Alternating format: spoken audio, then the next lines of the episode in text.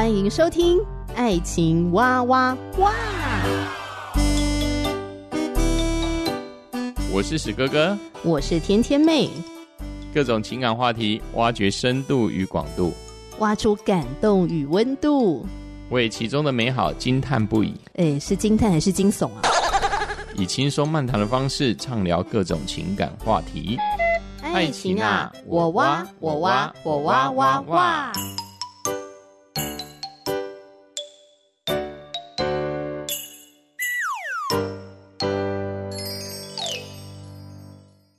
欢迎收听《爱情哇哇哇》，我是史哥哥，我是天天妹。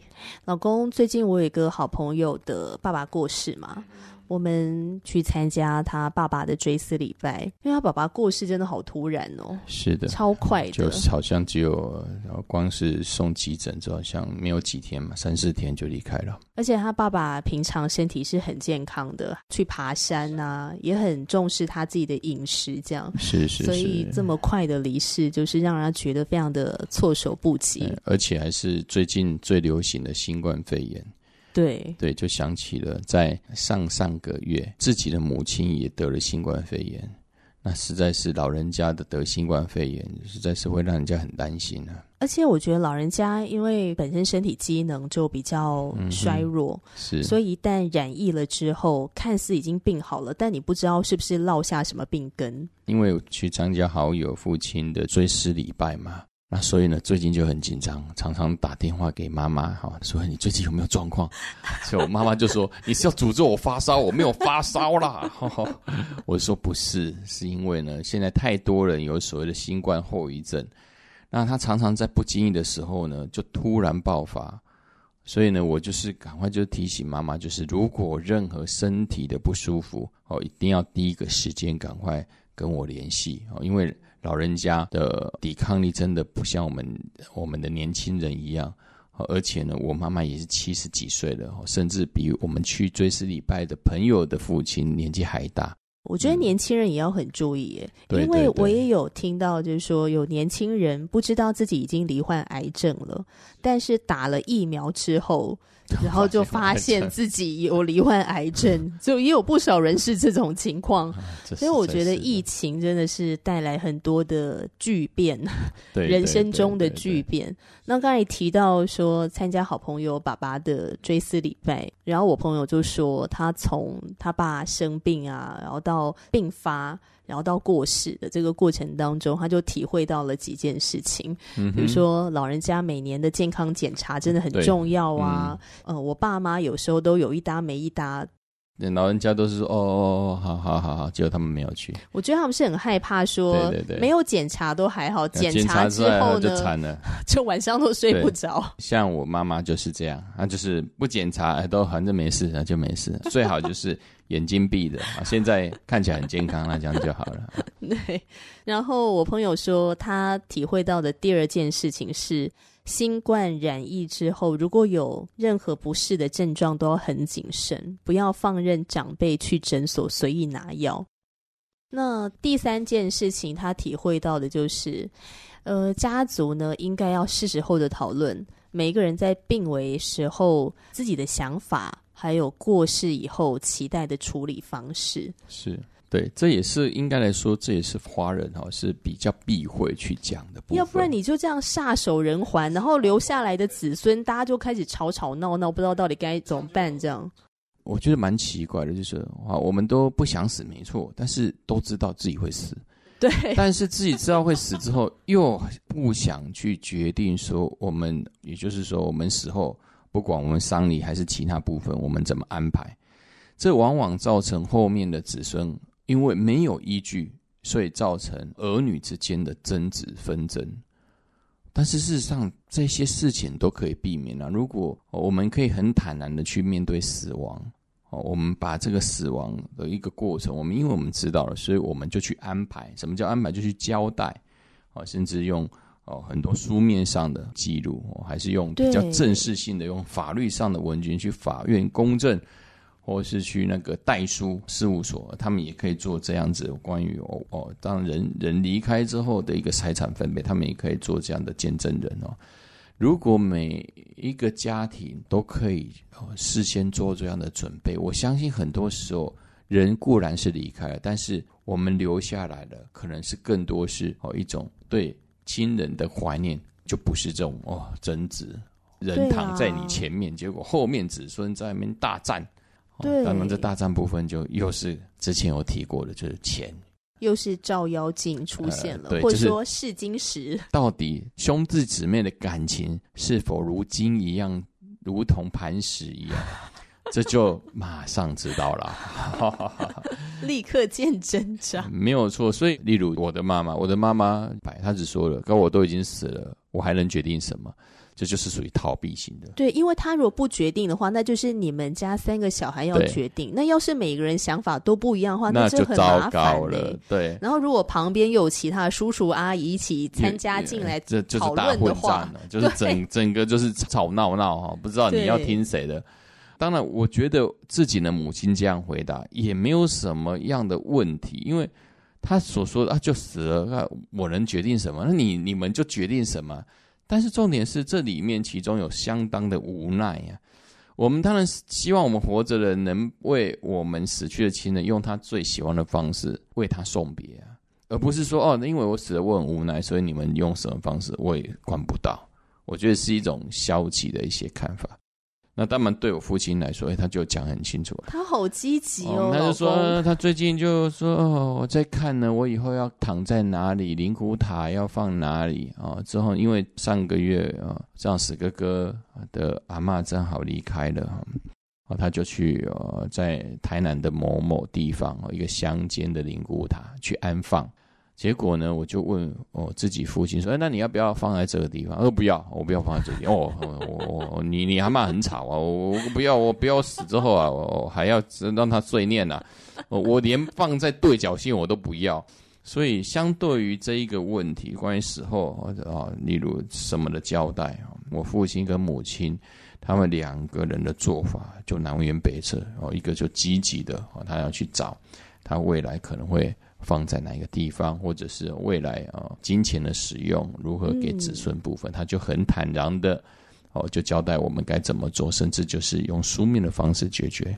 那同样的，在我母亲这一部分，他就比较消极，就觉得说啊，反正你们就反正人死了也没怎样，你们就是把我弄一弄就好了。嗯，我觉得是蛮可惜的啦。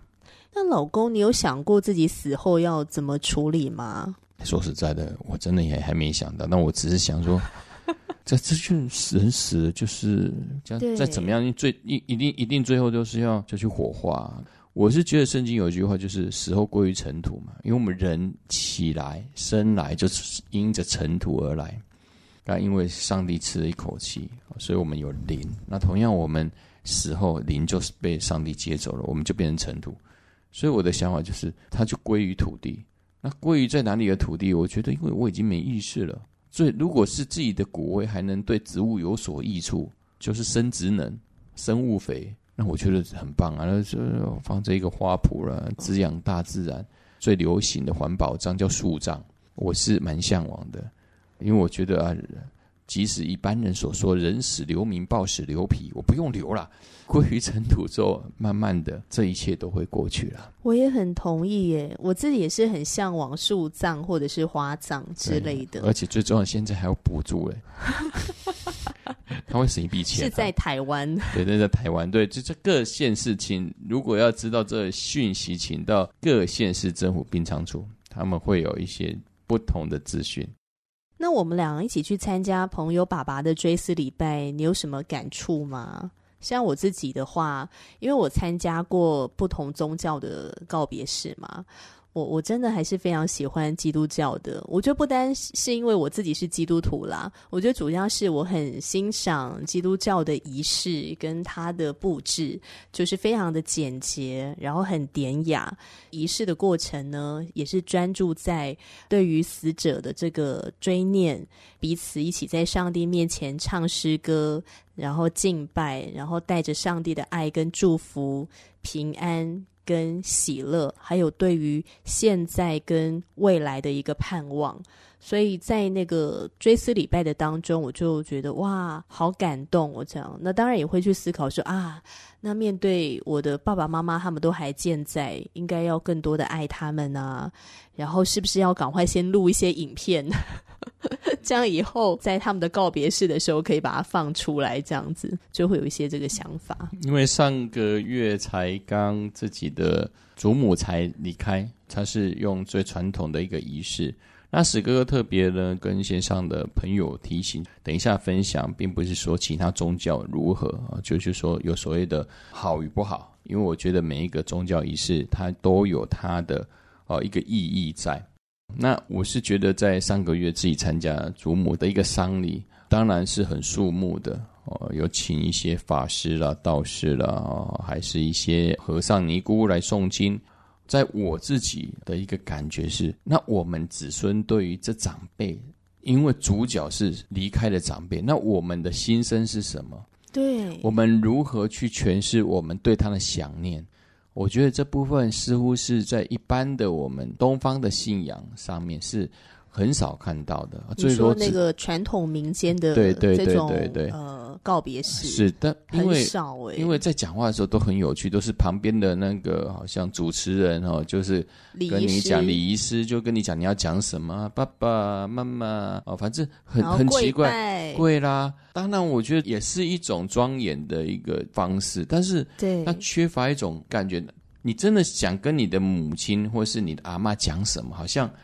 我们没有办法自由的去分享心中最大的感触，这是我觉得最大的差别。那事实上，因为过世的亲人就已经离开我们了，他的遗体在我们前面，我们不趁这个时候，在可以看到他最后的容貌的时候，用我们呃心里最想跟他讲的话去分享出来的话，当他进入火化场一烧了，什么都没有了，连。你自己原本可以近在眼前的亲人，他虽然现在不动了，但是他烧完之后，就是整个形象都不见了，他就成为你脑中的一个回忆史，那个感觉是很不一样的。那我觉得是很可惜，就是呃，在上个月祖母的丧礼当中，我并没有看到我们亲人之间彼此对阿嬷真诚的分享，对她的感谢。而相对的，我在朋友的这个基督教的一个丧礼当中，他当然是非常庄重。最重要的是，他的主角是放在对他父亲的想念。其实我最感动的是，三位孩子分别分享对父亲的感谢之词，分享父亲之前在小时候是如何对待他们，他们要感谢父亲在哪一个地方是教导他们。然后爸爸的优点啊，爸爸的特质啊，是爸爸传承给他们的这个优点是什么？他们欣赏爸爸哪里，就让人听了很感动。对，因为我们会从每一位孩子的分享当中，我们会去想象这位父亲在他们小时候是什么带领他们，是可以让人家是有一个身历其境的感受，而这样子也可以让这些亲朋好友可以知道哦，原来。我们所认识的这位长者，他虽然离开了，但是他曾经在这人生的过程当中，他做了什么？而这些东西是到我们现在目前为止，我们还在世的孩子们对他最大的感谢。我觉得最大的不一样就是哦，在基督信仰里面，我们可以去分享对自己家人的爱，诉说我们自己的感情。嗯。我觉得当诉说出来的时候，不只是自己心得到安慰，我觉得好像整个那个在追思礼拜现场的每一个人，好像都一起经历了这个安慰，是的，一起经历了这份爱，那个感受是非常不一样的。那当然，我觉得如果是能够在这个离世的人他生前，我们就可以彼此传达这份爱，我觉得当然是最好的。是，就像我记得我们那时候赶去参加朋友爸爸的追思礼拜的前一个晚上，因为他是在外县市举办嘛，是、嗯，所以我们就前一天晚上我们就先赶到。跟朋友先聊了一下天，他隔天就要参加爸爸的追思嘛，所以他心中其实感触良多。是的，是的。那我们在跟他聊天的时候，他就说啊，爸爸过世的很突然呐、啊，而且他爸爸过世的那一天也很特别，是情人节。然后朋友就说，这个节日超适合他老爸的，因为他爸是一个很浪漫的人，风流倜傥，一生追求爱情。朋友就说，光是老婆就娶过三个，女朋友也蛮多的。嗯、那朋友的妈妈是爸爸的第一个太太。聊到这些部分的时候，就是爸爸有他的优点，但是爸爸也有他的弱点。说到这些弱点的时候呢，朋友也是有一点。淡淡的无奈，这样子，是就是也曾经是他心中的痛，嗯、但是这些痛并没有成为他不爱爸爸了，或者是痛恨他的父亲，嗯、或者埋怨他的父亲。嗯、当然曾经有埋怨，是但是当在面对生死的时候，曾经的这个让他生气的、愤怒的，嗯、或者心中的这个怨恨，都让他因着上帝的爱都。决定把它放下来，这样子。对，所以他们在追思礼拜上讲到爸爸对爸爸的追念，都是讲到爸爸非常好的地方。这样是天天妹有特别提到的一个部分，我觉得也蛮重要，就是说，呃，我们不仅是在哈在丧礼部分，我们对父亲的感谢，最重要的是我们在我们长辈在现在跟我们相处的时候，就也就是说，他们在离开之前，我们是如何。去面对他们，我相信这是一个很多时候我们在新闻上、媒体上都会看到的哈。不管是最近有爱成的事啦，哦，还是啊，还是于天的女儿的事了哈，他们都提到了很重要，就是我们在生前我们有多思念他，但是为什么人的生命是这么的脆弱，我们都还来不及啊说再见，他们就这样的离开。我是觉得，所以。我们都知道，说我们在每一个人在这人世间的时候，我们要尽量把握我们能说爱的时候。对，这部分可能是在对这一件事情之中我最大的感想。虽然我们觉得说在这丧礼里面真的是很感动，但是在这当中我们也透露出一点哦，就是朋友心中的很淡，应该也说不是很淡，说很浓的一种惆怅。惆怅就是平时父亲事实上虽然离得也不远，也应该算近，但是呢，跟他聊天的时间却是很少，可以跟他碰面的机会也是很低。就这样子一个小小的病症，就让他离开的时候，就会开始思考：啊，怎么之前这么少去聊天，怎么这么少不把我们心中的感觉诉说出来？事实上，在这场的丧礼当中，最悲伤的不是因为我们对父亲的感谢词，而是因着我们在之前彼此都还健在的时候，我们没有去花更多的时间去了解我们的长辈，在他生前更多的感谢。讲到这个，我突然想到曾经看过一个电视节目，叫做《拜托了冰箱》，还蛮有名的。嗯、那其中有一集的。特别来宾呢是蔡康永，这个当中就看到蔡康永呢不太会分辨这个食物有没有过期，嗯、因为几乎所有从蔡康永的冰箱里面拿出来的百分之九十以上都过期了，而且都过期的很可怕，有的食物都发霉了。主持人就问蔡康永说。好吧，你从这个事情当中，你可以上升到什么哲学吗？因为蔡康永这个，他是一个很厉害的一个作家嘛，而且口才非常好。结果蔡康永就讲了一句话，让我印象深刻。他说：“你看哦，这个每个东西食物上面的包装都会写上保存期限，但是你要知道，很多时候关系是不会为你打上保存期限的，所以爱要及时。基本上大概就是这个意思，就是说关系中。”没有人会给你打上保存期限，是，所以我就印象很深刻。其实我那个朋友在他爸爸还没有离世之前，他已经也很尽力的想要跟他爸爸拉近那个关系，嗯、也希望能够把这个爱表达出来。是的，但是他的那种无奈就是说，当对方没有接收到。或者是说对方接收到了，但是他没有回应的时候，那个其实很难受的。嗯、是，所以我就会想到这个有在做那个安宁病房，然后在做这个安宁关怀的这些医护人员，或者是说传道人啊、牧师，他们就一直在提倡，在亲密关系当中要常常做一个事情，叫做四道人生。嗯，那是哪四道呢？就是道谢、道爱。道歉跟道别，就这个四道人生，是在生前的时候，两个人最好都是一个健康的状态的时候，你就要常常做这四件事情，是才不会留下遗憾。当然，这也不是指说一定人快要离开的时候要对对对对，是要健康的时候，好不好？是健康的时候就要常常做。就是这这句话，就是说世道哈，很多很多听众线上的朋友也会认为说，好像就是很多在。而人快离开的时候，才哦才听到这个世道。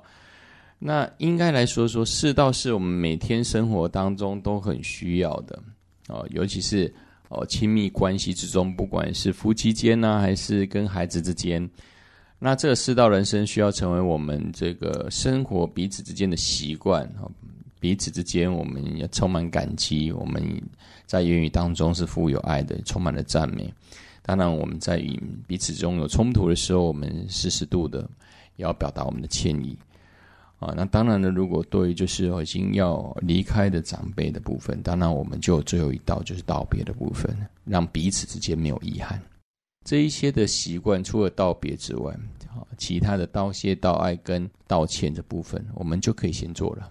真的，像我在跟朋友聊的时候，我觉得他心中最大遗憾就是他一直没有等到爸爸的一个道歉，这样。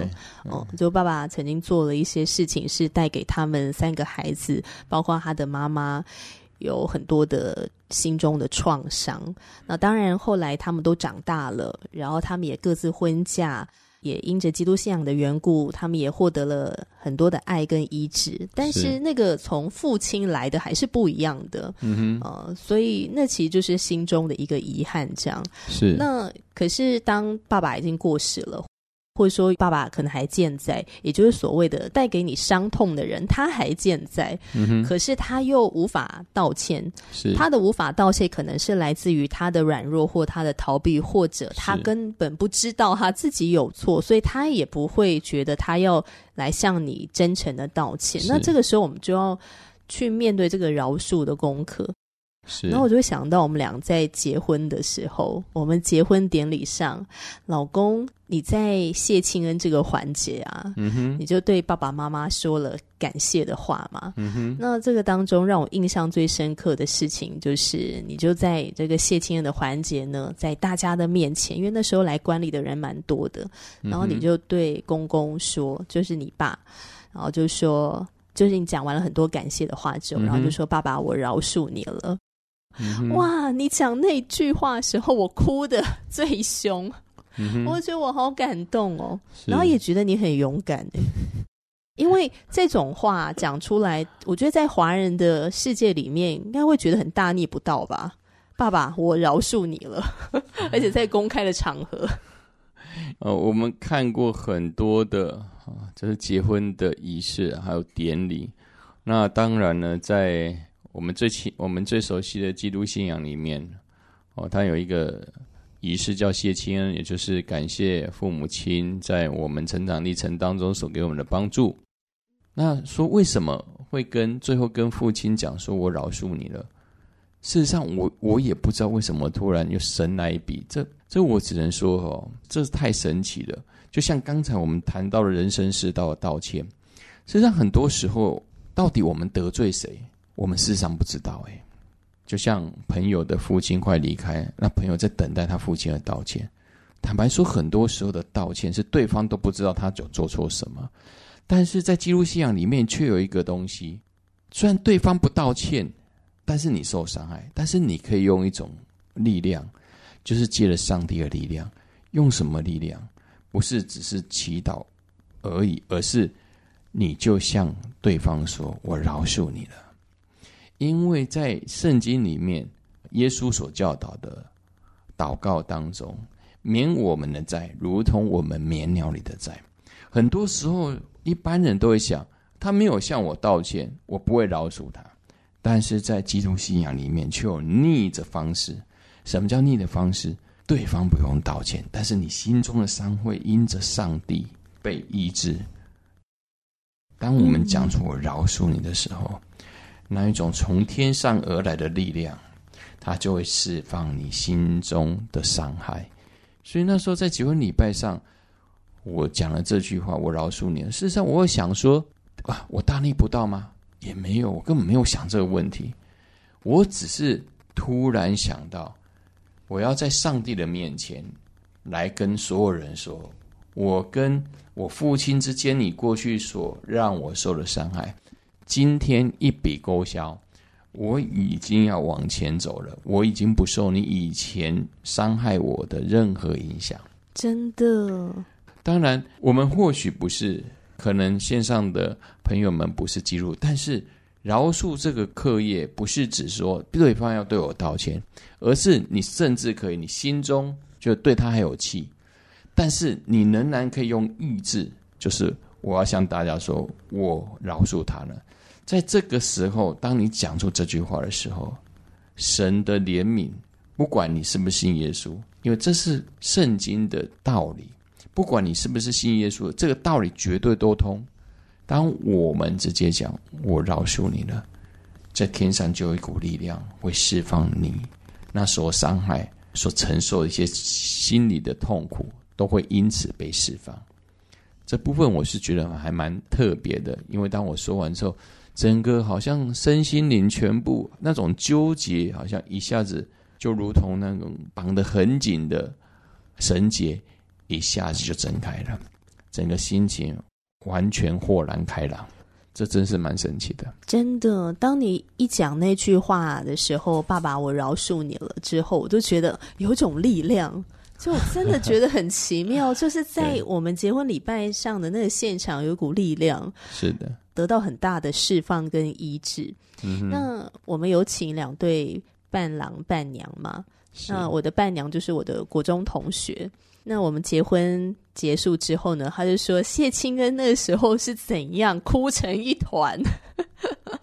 因为然后他们就一直递卫生纸给我嘛，嗯，然后他们也感动的在那边哭。然后因为我们是面对着宾客，然后他就说很多人在默默的拭泪，这样。嗯呃，不见得说我们心里面真的已经过去了。可是当我们愿意在我们的心或者说我们的嘴巴上面，我们把它宣告出来，其实我们就是交托给上帝，让上帝来帮助我们。是，当然呢，就是有些人是说，我真的还我还很不想讲。我说，我我事实上就是还很痛恨那个伤害我的人，那又要逼我说我饶恕你了，这样对吗？事实上这也不是的。也就是说，等到我们真的心里准备好了，我们再来讲，而不是因为听别人讲这样子，所以我们要强迫自己哦，就说我饶恕你了，也不需要哦，因为我们觉得每一次的伤害，它都有它的它的医治的甜蜜点。并不是每一个人是一样的。对死哥来说，或许是那一个结婚的时时刻，就是我正好好像那一个时间到了。那你说是为什么时间到了？你也说不出所以然来。但是他就讲出来了，就是自然而然、水到渠成的样子。哦，这它不是一个公式哦，它或许就是一个感觉。但是这可以说明什么？就是当我们愿意公开说出来说，我愿意饶恕你了。这一句话的力量是非常强大的，这真的是一件很奇妙的事情。好哦，这就是今天的分享。今天聊到了追思礼拜，聊到了四道人生，聊到了。饶恕这个话题，那当然说到这边呢，可能有些听众朋友就在想，哎，到底史哥哥跟爸爸之间到底发生了什么事情？他为什么会呃要走这条饶恕爸爸的路？在下一期节目呢，就请史哥哥更多的来跟我们分享，好吗？史哥啊，来这边啦，当然要分享啊，不分享不行啊。不分享无法下线了，那就邀请听众朋友继续的来收听。我是天天妹，哎，我是史哥哥了。我们下集节目再会了，拜拜，拜拜。